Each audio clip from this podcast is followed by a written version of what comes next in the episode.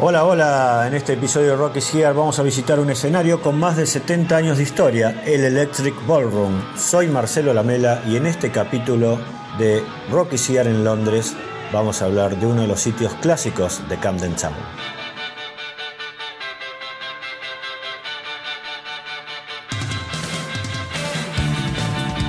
Si vas caminando por la Camden High Street, la calle principal de Camden Town, quizás pases por la puerta y no te llame demasiado la atención. Es que pasa desapercibido en medio de tanto comercio, pero en el número 184 está el Electric Ballroom, una venue donde, por ejemplo, Paul McCartney grabó un concierto secreto sin anunciarlo y que parte de ello incluyera luego en la edición deluxe de su disco Memory Almost Full.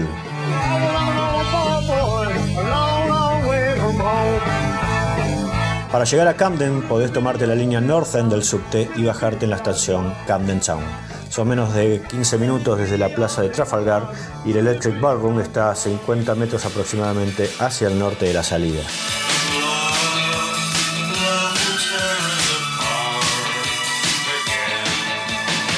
La historia de este lugar se remonta a 1938 cuando fue inaugurado originalmente con el nombre de Buffalo Club. La entrada principal era la vuelta por la Kentish Town Road, que ahora funciona como salida del personal y para el ingreso de proveedores. Cuentan en la web del sitio que uno de los tantos bombardeos alemanes durante la Segunda Guerra destruyó prácticamente toda esa manzana. En la reconstrucción, Bill Fuller, su dueño, compró esos terrenos adyacentes y amplió el Buffalo hasta convertirlo en un salón de baile con capacidad para 2.000 personas. Durante los años 50 se hizo famoso por la participación de bandas irlandesas, como por ejemplo The Clipper Carlson.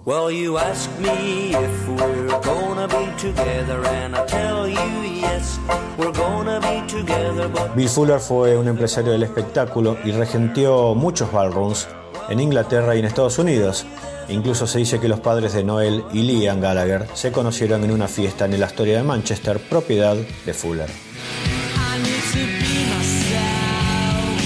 Ya en los años 70 fueron varias bandas de rock que utilizaron el lugar como sala de ensayo, incluyendo a The Clash, Wings y Led Zeppelin. Curiosamente el lugar fue popular en la comunidad griega que alquilaba el salón para celebrar banquetes de boda los domingos por la tarde, y ahí se casó la hermana de George Michael. Finalmente el lugar fue relanzado como un local de rock, a mediados de 1978 con su nuevo nombre, Electric Ballroom. La reinauguración fue con el show de The Greedies, un supergrupo integrado por el cantante de Thin Lizzy y por algunos miembros de los Pistols.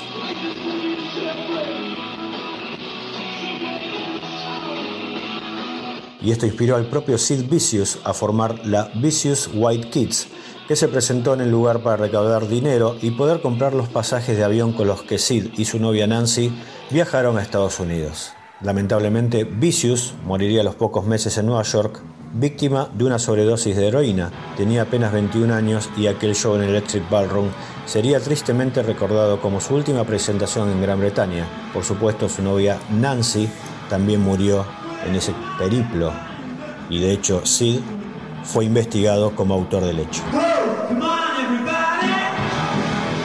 La fama del lugar siguió creciendo a medida que grandes bandas pasaban por su escenario, por ejemplo Joy Division, Econ the Bunnymen, B-52, Talking Heads, The Smiths, U2 y un recordado show de Jesus and Mary Chain en 1985 que terminó con disturbios, un gran escándalo y muchos espectadores detenidos.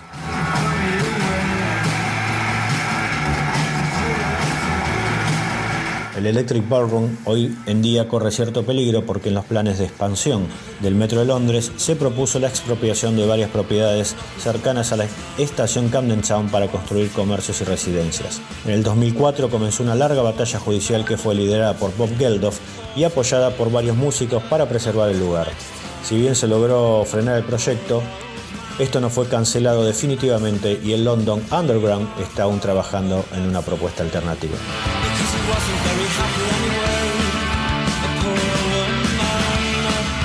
Llegamos al final de este paseo por el Electric Ballroom de Camden, pero antes te invito a que nos visites en rockichier.com.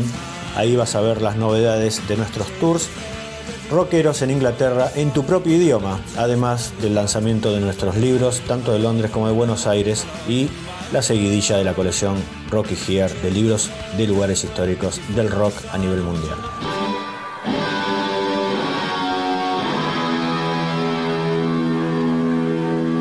Para el cierre, regresemos al 15 de agosto de 1978. Aquella noche, como te contaba antes, la Vicious White Kids se presentaba para recaudar fondos y viajar a Nueva York. Ese material fue publicado tres veces.